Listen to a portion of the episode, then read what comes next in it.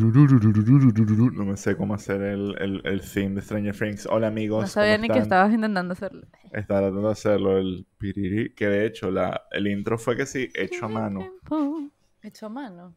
Hecho a mano. O sea, el ¿Qué intro, coño, que no fue hecho. El intro no es completamente digital. O sea, hay como que una. La tipografía fue diseñada para hacer el, Ah, título. ok, yo pensé que la música hecha a mano, que no que pensaba que... Ajá. Capaz, tal vez. Eh, temporadaza. Qué palo. Me gustó muchísimo. Stranger Things, pero empieza a decir Things, primero de qué estamos Stranger- hablando. Stranger Things será, o sea, si alguien ve que si las luces ay, no sabe que estamos hablando y no leyó el título y no es como, Bueno, brother, papi, pero es como, ¿sabes? Etiqueta. exacto, Mira, tienes razón, ya- me, me disculpo. Bueno, Tenemos cuánto? Un minuto y ya Cristian tardó a mí. Perdóname, Cristian. El, hoy vamos a hablar de la cuarta temporada de Stranger Things que salió hace poco, salió en dos partes, una primera parte y una segunda parte porque estaban con tema de sacarlo lo antes posible, por al parecer ahorita Netflix saca las vainas como si fueran, eh, no sé, pedidos de, de Yumi. De Yumi, lo hiciste para el público venezolano, esa. Coño, tú sabes, para el, para el público tuitero. Yo pedí en Yumi y tú. Yo no he pedido Yumi nunca. Lleva.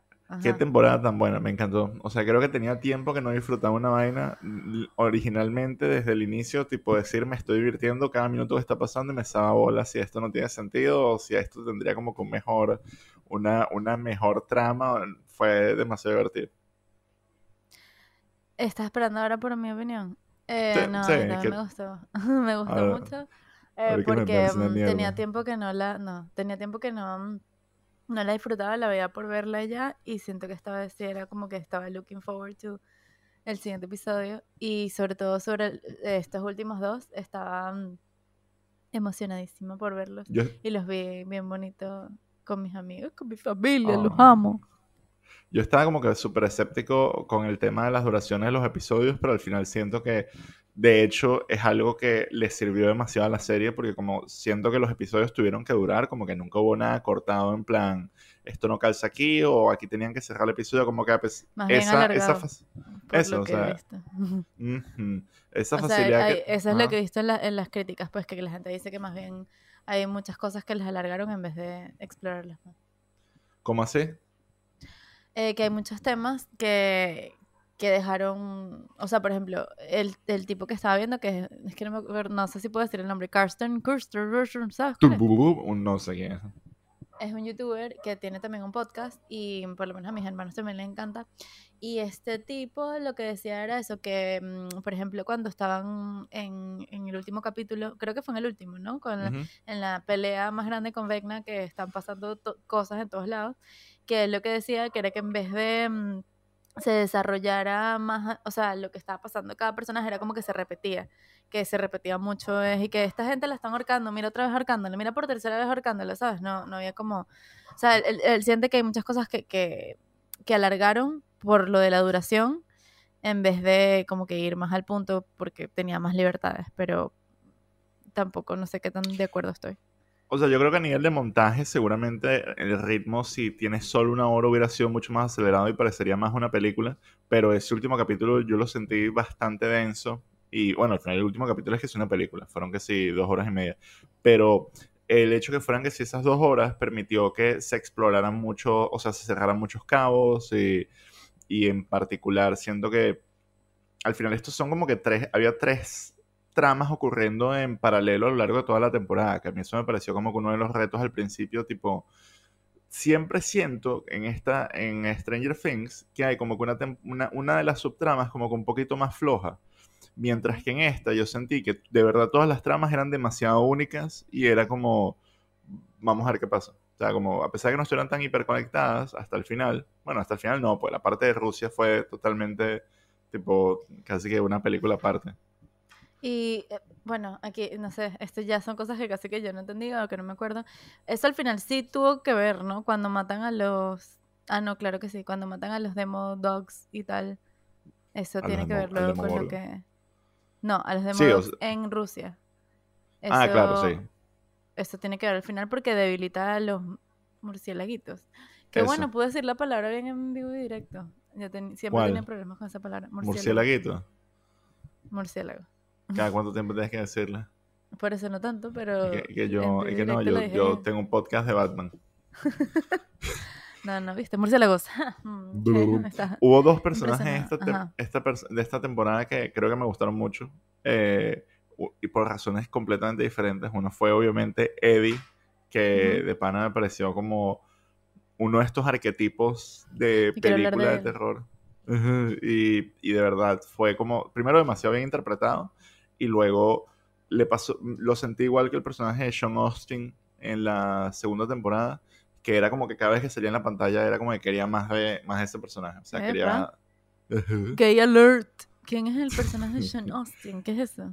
Sean Austin, el Hobbit, la segunda, que era como que esposo de... ah, coño. el- Yo pensé que, era el la segunda de Stranger Things. ¿Estamos hablando de Stranger Things? Sí. Stranger Things. Sean Austin sale en la segunda temporada de Stranger Things. Es el como que el novio de Winona Ryder. ¿No te acuerdas que llegaba con los juegos de Ah, mesa? coño, claro que sí. ¿Cómo era el nombre, vale? Coño, no me acuerdo. Era algo así como Sam. noblísimo. No era Sam. ¿Cuál era, vale? Bueno, no sé, pero sí. ajá. Ajá, ok. Ya sé a lo que te refieres. Ok.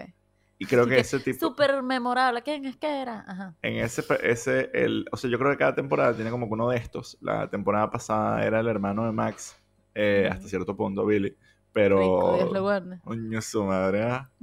El, pero en esta, como que siento que Eddie era, o sea, se, se la comió demasiado. O sea, fue como que tuvo un arco demasiado bien plantado de personaje, pasaron muchas cosas con él, como que estaba rooting por, por él todo el tiempo. Y era como una especie de esto, de personajes incomprendidos, tal, que no sé. Eh, Yo, yo me pareció muy cool. de Eddie. Ajá, cuenta. De Eddie es una de las primeras cosas que era que si primero o segundo episodio yo estaba y que sé exactamente qué voy a decir en el podcast sobre esto, porque em, esto lo hablamos cuando hablamos en Tiger King de Paradise Lost Ujú. y todo el problema de Damon Eccles. De hecho, creo que tiene, o sea, es un arquetipo ya conocido, no recuerdo cómo se llama, pero es de esto de que, bueno, como a él le gusta el rock y tal, ya lo asociamos, lo asociamos con lo diabólico y todo. Y bueno, para los que no han visto Paradise Lost, es básicamente un caso de la vida real donde simplemente en un pueblo que es como muy conservador, eh, ven que hay unos asesinatos.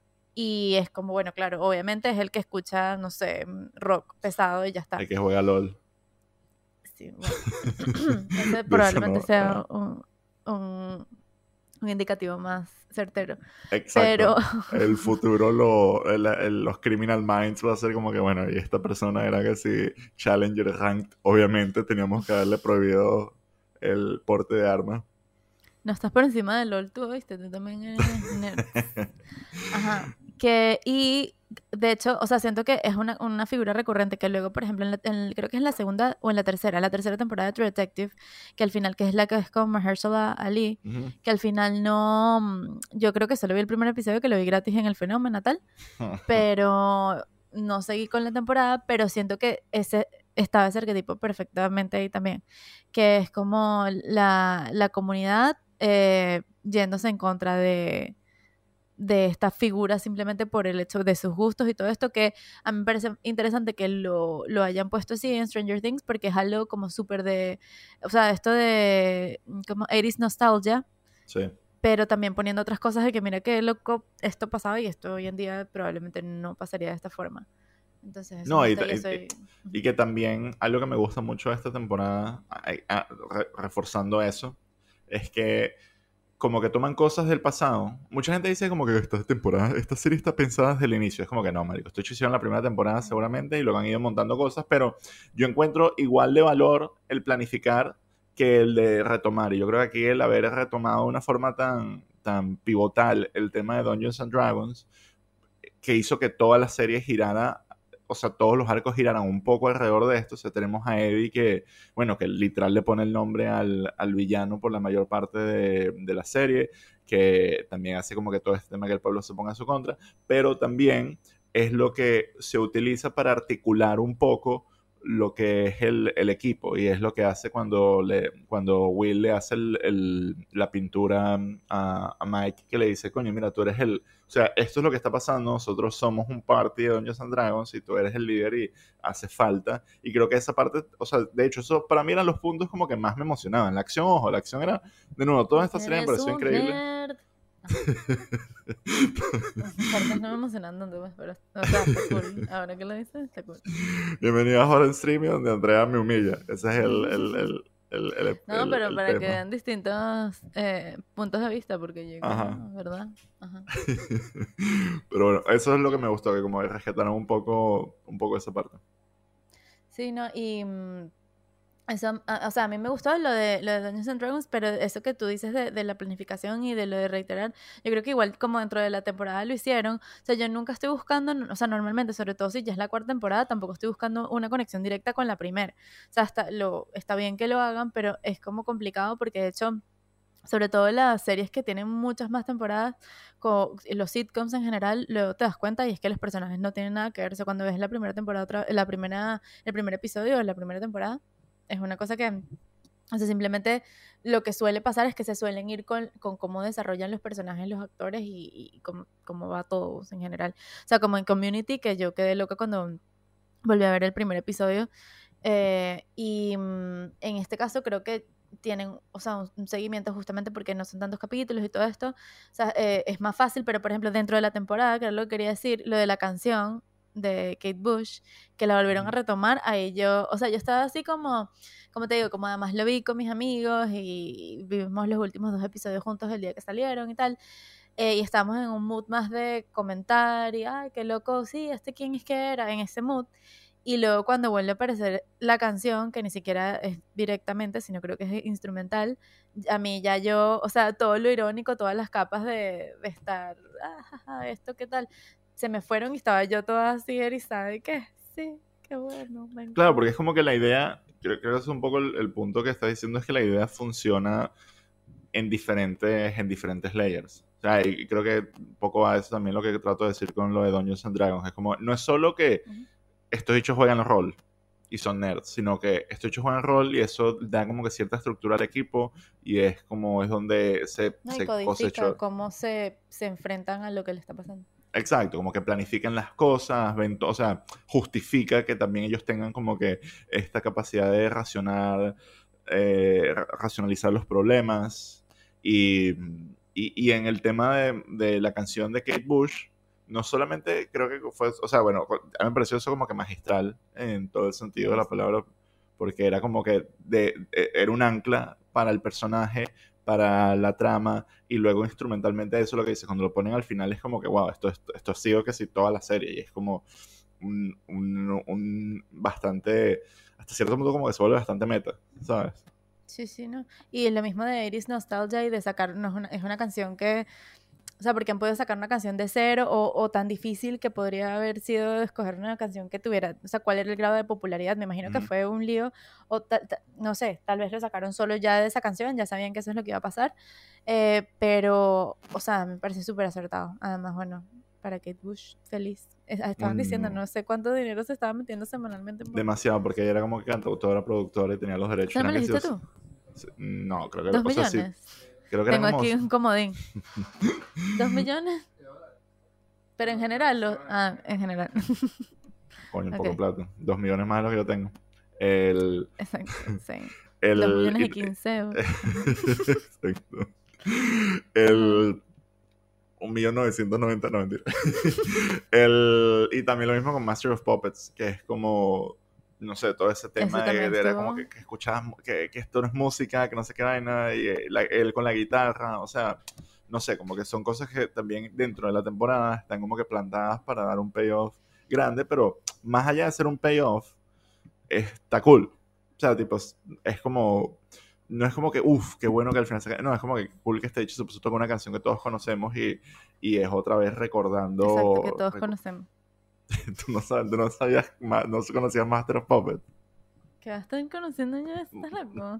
Ni siquiera sabía la de Kate Bush. Lol. Yo sé que tú sí, Eh, pero yo no. Uh, el, creo que el tema principal también a nivel de, de toda esa nostalgia es que creo que igual por debajo de eso, como que algo que... mi nueva moda es como que trashear Marvel por las vainas que ya no hacen y que hacen terrible. Porque ahora es el universo Minions, eres tú. Ah. ahora yo soy, exacto, el universo de Gru. Soy gruista. el, no le dan el, o sea, como que aquí había muchos momentos a lo largo de toda la temporada que se dedican a construir con, con discursos, con diálogos, con secuencias, todos estos momentos y todos estos personajes y por eso es que sientes al final que, que están pasando vainas. O sea, tipo, aquí se puede no morir nadie, pero se dicen unas vainas tan heavy y, y, los personajes cambian tanto que tú dices, coño, que de verdad quiero que les hagan las cosas bien a estas personas que conozco y que entiendo por qué están actuando distinto ahora que antes. No sé, como que no están, a pesar que son fórmulas, como que son fórmulas que están bien reposadas y, y permite que, que, te comprometas más con, con la acción. Tipo, por ejemplo, el personaje de Jason, que me parece el personaje más detestable en la historia del universo, el bicho, el, el que los persigue, el, el capitán del equipo más que. Ah, se llama Jason, qué cliché. Ah, se llama Jason. okay. O sea, como el catirito, pues. El catirito, como que hizo ese embodiment en plan Iceman de una especie de antagonista. Que en algún punto pensé como que, marico, capaz este hecho lo redimen o algo, pero ya después dije, marico, este hecho que lo maten y que se vaya para la mierda, todo, pedazo de pajugo. Dios. Pero también hace como que este embodiment del escepticismo de los 80 y no dejaron eso pasar. Por eso, sí, no, lo que te digo, que me parece que cool también poner esa parte, o sea, que no fuera solo nostalgia, porque al final, o sea, no depende para quién esté dirigido, o sea, si es alguien que de verdad creció en los 80, pues obviamente, wow, amo esto, qué bien, no sé, y, y también tiene presente lo negativo dentro de todo, pero para los nuevos públicos, capaz lo negativo no, es tan, no está tan eh, a la vista, entonces, no sé. Ya. Y también analizar para pensar, señores. Algo que siento que capaz fue un poco denso o no terminó de hacerme tanto clic fue como la relación entre Will y Mike. Era como que. O sea, yo supongo que lo que está pasando ahí es que Will está enamorado de Mike y no sabe cómo es. no, lo pueden poner más obvio. Pero o debe claro, ser porque yo estoy, yo sé más esos códigos que tú. Sí, pero yo siento que era como que demasiado afincado. No sé si, si lo sentiste igual. O sea, yo sentía que era como que entiendo que hay un conflicto, pero era tan denso que era como que, marico, pobre Will. Chamo, este carajo no para de sufrir. No, bueno, y muchas personas lo que dijeron era que de verdad, o sea, sobre Will específicamente, que es que su arco no tenía sentido, que era, o sea, que, que había pasado con esa amistad, en general, él que ha pasado por todas las cosas y estaba en el background por completo en esta temporada, solo salía cinco segundos y que, ah, capaz soy marico, o sea, no sé. me pareció un poco chismoso porque me gusta ese personaje, pero bueno. Le faltaba decir que comentarios más, más boletas, como que, ay, esta grasa no se quita cuando está en la pizzería. ¡Epa! Epa, pero si estuvo súper boleta, si luego el, el, hermano no le dijo y todo, mira, mosca, yo sé que eres mariquita. Sí, sí, yo siento que, yo, yo siento que había como que un subtexto ahí, pero no estaba tan bien regulado. También en los 80, entonces en esa época como que no es como, no es en plan coming out en los últimos 10 años, sino era algo como que más difícil de controlar. Y que también está el tema de que este bicho está enamorado de, de Eleven y whatnot, pero no sé, era como era como que súper intenso. O sea, era intenso y tampoco digo que estaba como que mal. O sea, en el sentido de, A mí me parece, sí me parece forzadito, sobre todo porque ya nos metieron a, la lesbiana. enough, enough representation. no, estamos bien. No necesitamos. O sea, sobre todo porque siento que. O sea, capaz querían meter eso de, del amor no correspondido, y que qué lindo esto, pero siento que el personaje de Will era más que eso antes y ahora quedó para eso. No sé. Sí, es que a mí, de hecho, a mí la parte, si, si, alguna, si alguna parte de representación como que me sobraría un poco, en el sentido que no me calza dentro de la historia, sería la del personaje de Maya Hawk, que ahorita no me acuerdo cómo se llama. Oh, que, rico, ¿qué haces? Que era Está bueno. Que era, era, pero era muy raro, pues era como que en plan, como que la recompensa a ella de pasar todo ese pedo fue que se consiguió una novia. No sé, eso que igual no, es, no es como una que. chama igualita a ella también, ¿qué es eso? Ah, no, es no o sea, yo no sé bien cómo funcionan las lesbianas, pero creo que es así, ¿no? O sea, tan, tan así no es. igualita. Exacto. Yo creo que no. Qué fastidio. Yo me... Una bicha que habla igual que yo, tanto, qué fastidio. Insoportable, como van a la fiesta y como tienen amigos en común. Es verdad. Aquí hablando Y- de la práctica. pues, Ajá. Y. Pero, es, pero yo sí siento que, como que todo ese tema del, del romance, ese triángulo amoroso, que sigue siendo como que una parte un poquito novelesco. Chamo Steve. Ese sí me sé el nombre, ¿viste? Ay, ¿Cuál es ese? Que se parece a Harry ¿Cuál Styles. es ese? Sí. El, ¿cuál el es? amigo. El de ¿Cuál dices tú? Coño, qué bello, que se quita la camisa. El, el amigo de. Dustin. O sea, el amigo de Dustin. Ok, que estaba con Nancy, ok. Papá. Dios lo guarde, de verdad. Coño, Sí. y Nancy chévere. El otro dicho ni salía. No, es que pura- era. Bueno, pero yo no, imagino no que la quinta temporada ahí también va a haber como que un triángulo amoroso. Yo veo la quinta temporada solo para ver un besito. Para quien coge. vale. Para quien coge. Qué feo, mamá. ¿Estás viendo esto? El. Coño, y también esa parte. Yo siento que algo que hace muy bien este show, y siempre referencia a Family Guy al respecto, es cómo mezclan las dinámicas entre los personajes. Family Guy es muy famoso porque. Yo sé, La- por Brian y Steve. bueno, entonces para poner esa cara y que. Bueno, porque yo siempre lo digo, yo nunca te he escuchado decir eso. Por favor, lo digo que todos los días. Bueno. no El- Ajá. Pero que eso, como que hacen estas rotaciones de las relaciones entre los personajes y traen personajes nuevos. Y es- eso hace que se exploren como que nuevas dinámicas de los bichos. O sea, por lo menos el personaje de Steve, cuando está con Nancy, está como que así siendo, o sea, es más vulnerable. Ella como que es la que who calls the shots, ¿sabes? Y como el hecho que fuera Dustin estuviera pasando más tiempo con Eddie, era como que un Dustin que estaba con alguien que admiraba, no como que alguien como que antes con, con Steve era como que una- un, un pique entre los dos y como que esta competencia entre yo soy mayor y el otro siendo rebelde, no sé, como que esa parte como que esta serie también lo sabe hacer muy bien y cada temporada hay como unas rotaciones que hace que los personajes se vuelvan más Mira, te entrañables. escuché, escuché tu barba en ASMR. Con razón te dijo un tipo en el cine que, que por favor dejaras de rascártela. Ajá. Es verdad, una vez fuimos a, el otro día fuimos a ver The Black Phone, Andrea y yo, y yo me estaba rascando No la a barba. y- propósito, por cierto, porque Ah, no quería ver esa película. Ajá. eh, función sorpresa en el fenómeno y un bicho al lado me dijo que me dejara de rascar la barba que hace mucho ruido. Al parecer el bicho tiene superpoderes y, y le genera Porque lo peor que- de todo era que yo estaba al lado de él y nunca escuché nada, nunca me enteré. Y el bicho estaba a dos puestos, el otro. Y el bicho estaba a dos puestos y cada vez que alguien abrió una bolsa de Doritos en un cine donde la gente come Doritos, el bicho volteaba como si el carajo estuvieran, como si le estuvieran mentando la madre a la mamá. Que considerando lo veo. mongolio que ese bicho no debió haber tenido mamá, pues unos buenos coñazos. ¡Cristian! Bueno, en fin. Ajá. El... ¿Qué estaba Perdón, diciendo? escuché lo de la barba, vale. Nada, lo de Family Guy y las... Bueno, está esa parte y luego yo creo que también la, la parte de todo el laboratorio y todo el viaje de Eleven me pareció arrechísimo. O sea, eso me pareció como que una película de ciencia ficción de los 80 súper bien montado.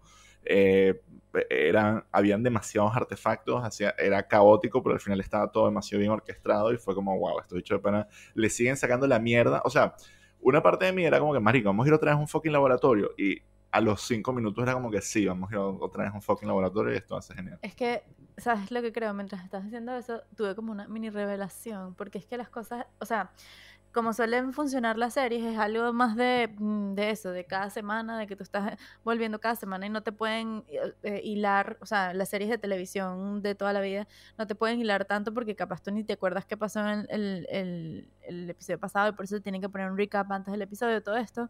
Em, y por eso tampoco puede haber como tanto desarrollo de personaje o, te puedes dar más licencias. Pero en este caso, una de las primeras series famosas en, en hacer este binge watching en Netflix fue Stranger Things. Entonces, justamente por eso, o sea, yo creo que el éxito también tiene que ver con que es tratado como una película en el sentido de que empieza la primera escena, es esto de que no sabemos si Eleven eh, mató a la gente del laboratorio o no. Em, y luego eso se responde, eh, o sea, se va respondiendo hasta el final y así. O sea, yo creo que, y eso es más o menos lo que estamos acostumbrados nosotros en recibir en formato cine y tenerlo en televisión, por eso la gente termina tan, tan enganchada, supongo. No sé.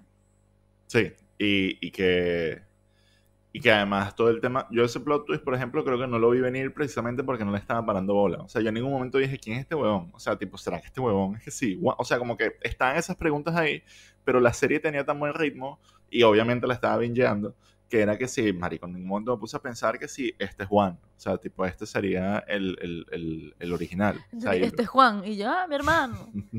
y Eh, luego este cuando y luego cuando pasó de pana fue como que marico este bicho es, es el eh, es malo Y luego cuando lo conecté con Vecna, o sea que, ojo, cuando lo conecté con Vecna fue al minuto de toda la escena, pasan las dos vainas al mismo tiempo, es como, mierda. Como que fue una revelación demasiado bien, de nuevo, orquestada. Y ahí es como que se junta la información de las dos, de esas dos líneas de tiempo. Y, no sé, como que toda esa estética en plan, en plan ochentosa con los científicos, la, la, la violencia que hay ahí también es como que bastante es sutil, pero también es como que divertida y, y, hay riesgos y es sanguinario. Y como que había una dinámica demasiado recha.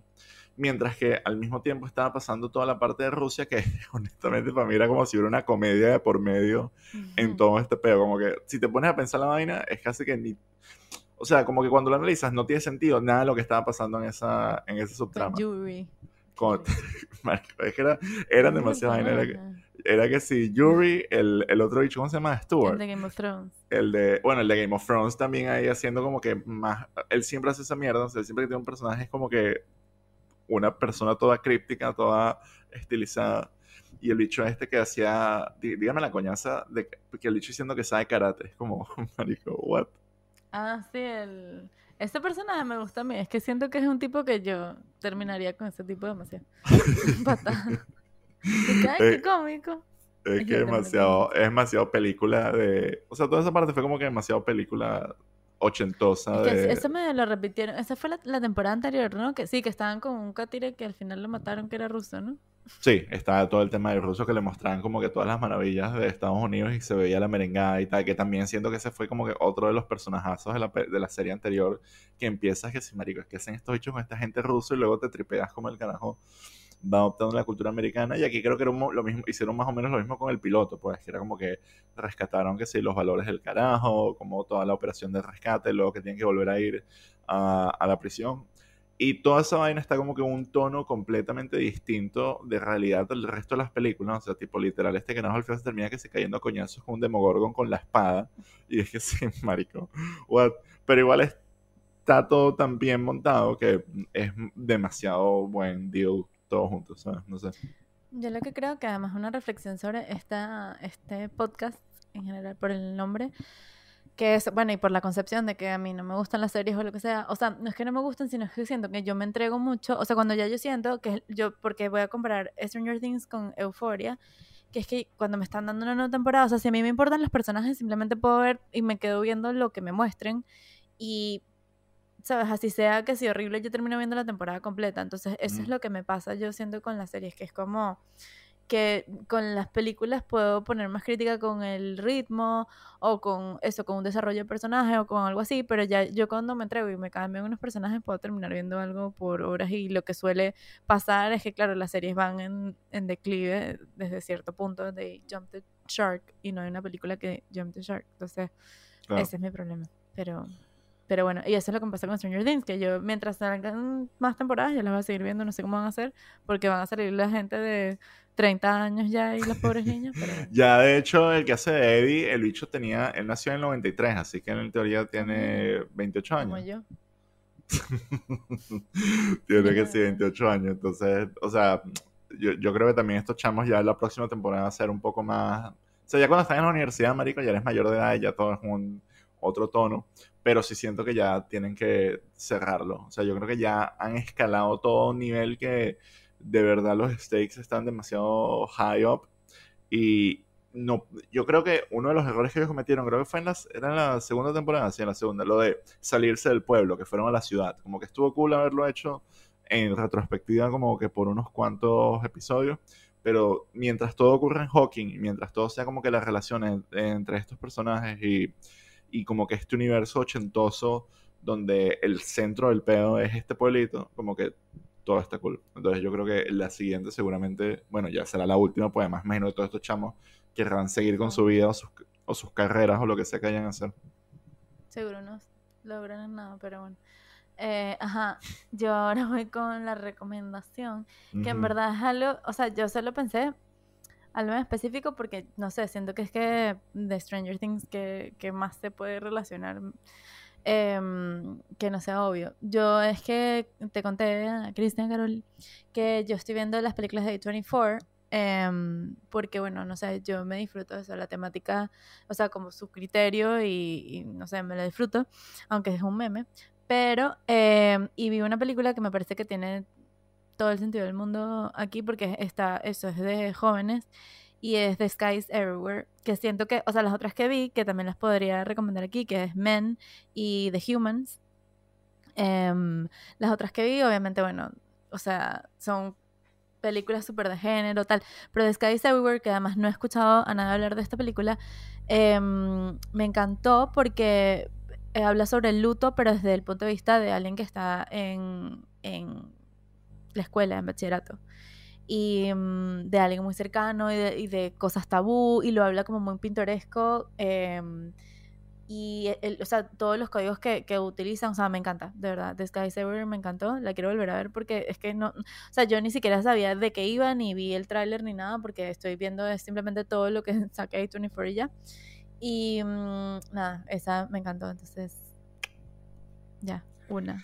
Amazing, simple, una recomendación. Y bueno, y Man in the Humans, si quieren ver otra cosa, pero no me voy a poner a hablar de eso porque entonces no se acaba el podcast. Coño, porque si algo le encanta hablar a Andrea es de Men, no joder, habla paja de esos bichos. Uh, por favor, Twitter, póngame close friends para hablar mal de mi ex, gracias. bueno, chicos, eso fue el episodio. Muchas gracias a la gente que nos da dinero por Patreon. Gracias a ustedes podemos tener que sin micrófono. Nos... Ah, perdón, no le, no le mandó el cheque a Andrea. El... Pero el micrófono es de este micrófono. Uño. El... Y nada, tenemos que ver qué es lo que vemos a continuación. Hay muchas cosas hot. y muchas cosas en streaming. Exacto. Eso. Así que bueno, nada. Ya veremos. Buen episodio. Chao. Vean Stranger Things. Y si no han visto Stranger Things, porque coño vieron 30 minutos nosotros hablando para Stranger Things. No puede haber pasado. Exacto. Vean las otras temporadas para recordarse. Siguen siendo buenas. Chao. No, qué fastidio.